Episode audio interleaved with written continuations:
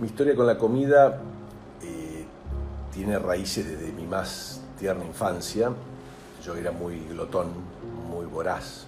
Siempre decía este, en broma a mis amigos que, que yo los dientes y las muelas los tendría que haber tenido en el estómago y no en la boca, porque en la boca no cumplía ninguna función porque tragaba la comida. ¿no? Si bien me ayudaba que era muy deportista, siempre tenía el miedo de, de ser muy gordo convertirme en esas personas muy obesas que después tienen un montón de problemas de salud, un montón de problemas de movilidad. Un hecho fortuito es que ya para mi adolescencia me convierto en un deportista este, de élite y ya al pasar muchas horas practicando mi deporte, que encima era muy intenso, empieza a ser una suerte de compensación. Sin embargo, varias veces me pasaba que me asustaba de lo mucho y de lo rápido que comía en la adolescencia también, producto del rigor del deporte, ya me veo obligado a ir ajustando mi dieta. Sin embargo, ese miedo estaba. Y mis excesos esporádicos estaban, y no tan esporádicos. Y para cuando termino mi carrera universitaria, casi coincidentemente con el final de mi carrera deportiva, se produce una crisis de vida. La crisis era que yo no quería entrar a trabajar en una corporación, eh, quería inventarme algo por mi cuenta, había sido el primero de mi camada en recibirme, en graduarme, sin embargo fui el último en, buscar un empleo, no quería. Por lo cual empecé a navegar aguas turbulentas, inciertas, tenía una gran angustia por qué hacer de mi vida. En ese interín descubro un libro que, que me cambia la vida, que se llama La Antidieta. Era un libro que fue bestseller hace 25 años, que explicaba que las dietas no funcionan y era un fuerte alegato a ser vegetarianos. Si bien no lo exigía y, establecía modelos más flexibles para las personas de Occidente, era un fuerte alegato a ser vegetarianos. Lo empiezo a leer un sábado a las 11 de la noche, que lo compré en la feria del libro, y lo termino de leer a las 6 de la mañana. Y siempre cuento que cuando cerré la tapa del libro yo ya era vegetariano. En cuestión de dos meses yo ya soy crudo y vegano, como solo frutas y verduras crudas, pierdo como 15 kilos, paso de 72, 73 kilos que pesaba al principio para mi metro 80 de altura y dos meses después pesaba 56 kilos, era piel y huesos. En ese momento para empezar me aportaba una gran tranquilidad, sabía que podía comer 2 kilos de fruta, 4 kilos por día y así todo estar delgadísimo. Claro, fui incapaz de evaluar que ese entusiasmo, como las parejas de largo plazo, iba a tener crisis. Y la crisis podía ser desencadenada por dulce de leche, chocolate, una pizza, un helado. Y eso se empezaron a convertir en elementos desestabilizadores de mi rigurosa dieta. ¿no? Alguna vez transgredía, después me sentía mal, no físicamente, emocionalmente. El tiempo fue pasando y sin darme cuenta me fui deslizando en una adicción. Una adicción que en aquel entonces era un trastorno alimenticio, pero que en aquel entonces no tenía nombre. Muchos años después se lo definió como ortorexia, la, obsesión por comer perfecto, por comer correcto. lo que fue pasando es que unos meses más tarde empecé a tener atracones. Recuerdo mi, cumpleaños de 25 años que, que invité a casa un montón de amigos, que los agasajé con un montón de cosas riquísimas y yo no comí nada, ni la torta. Al revés, les explicaba a todos mi disciplina y lo bueno que era mi dieta. Bueno, cuando todos se fueron, como a las 2, 3 de la mañana, me tenté con un pedacito de torta y era como si me hubiera poseído el demonio.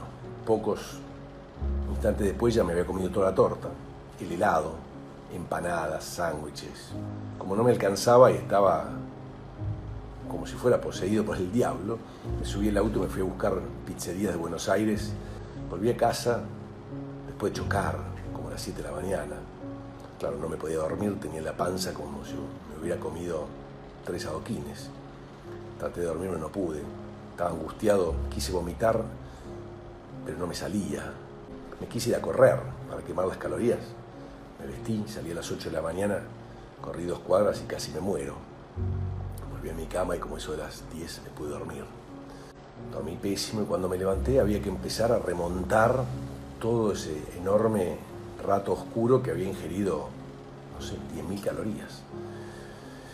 Un par de días de ayuno, después empezar a a recuperarme, días de dieta para compensar todo lo que había hecho de mal. Y se fue armando un círculo vicioso, días de pureza y virtud en que comía frutas y verduras crudas y todo perfecto, y después algunos pequeños momentos de increíbles transgresiones. era muy frustrante porque, claro, nadie elige ser adicto. La adicción es como si tuviéramos diabetes.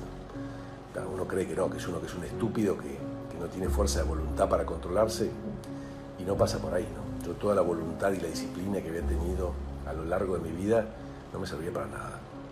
Y seguía deslizándome cada vez peor, con más atracones, mi estómago cada vez con más problemas, una gastritis ya crónica. En un momento se fue instalando la idea de que yo me iba a morir. Y yo volví a intentar, la vida me pegaba una piña, me desparramaba, yo me paraba como podía, me paraba de vuelta y seguía dando pelea. Hasta que llegó un punto que no me pude parar más. Ahí fue cuando me di cuenta que yo no podía. Me entregué a la vida, le pregunté a Dios que si existía y tenía fuerza me rescatara de ahí, porque yo ya no podía más. En el momento que, que tuve esa sensación, esa experiencia de impotencia absoluta, las cosas empezaron a cambiar. Cuando ya estuve un poco mejor, inconscientemente quise ponerme a cargo de vuelta, agarrar el volante de mi vida y empecé a querer controlar qué iba a ceder de mi dieta y qué cosas no. Y llegué a un punto en el que me di cuenta que que no podía seguir regateando con la vida, ¿no? No podía seguir negociando. Que si quería una verdadera curación, una curación radical, tenía que tomar una decisión radical, y a soltar, a aceptar que no controlaba nada. Había tomado conciencia que esa dieta que yo había empezado para estar mejor, flaco, sano, me había vuelto muy enfermo. Me había llevado cerca de la muerte. Así que llegó un punto en que decidí soltar todo no condicionar más, no negociar más, no regatear más con la vida Dios. Rendición incondicional. Y esa fue mi curación definitiva. Siempre cito a un especialista en adicciones canadiense, que a mí me gusta mucho, que él cuando le llegan sus pacientes a su clínica en Vancouver, él dice, más que preguntarles por qué la adicción, les pregunta por qué el dolor.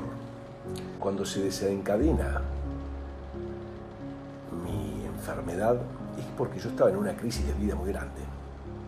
Había terminado mi carrera deportiva y mi carrera universitaria. Me quedé sin identidad. Mi vida era un enorme vacío. Y aferrarme a esa dieta tan extrema fue una forma de, de inventar algo para que, para que pasara algo en mi vida. Atrás de toda adicción, sea a la comida, sea al cigarrillo, al alcohol, a las drogas, atrás hay un enorme dolor, un vacío sin sentido, que lo llenamos con esa adicción. Toda adicción nos da algo de positivo. En la superficie es placer, pero hay algo más profundo que nos da y que cada uno que tiene problemas tiene que tratar de indagar qué es, qué es lo positivo que me está dando. Porque si no hubiera nada de positivo, no lo haría. Es como un analgésico emocional. Claro, si uno tiene un dolor físico puede tomar un profeno, un diclofenac, un paracetamol y se baja. Si uno tiene dolor emocional, ¿qué toma? Y bueno, toma poco de alcohol, o bastante, o cocaína, o marihuana. Y durante un rato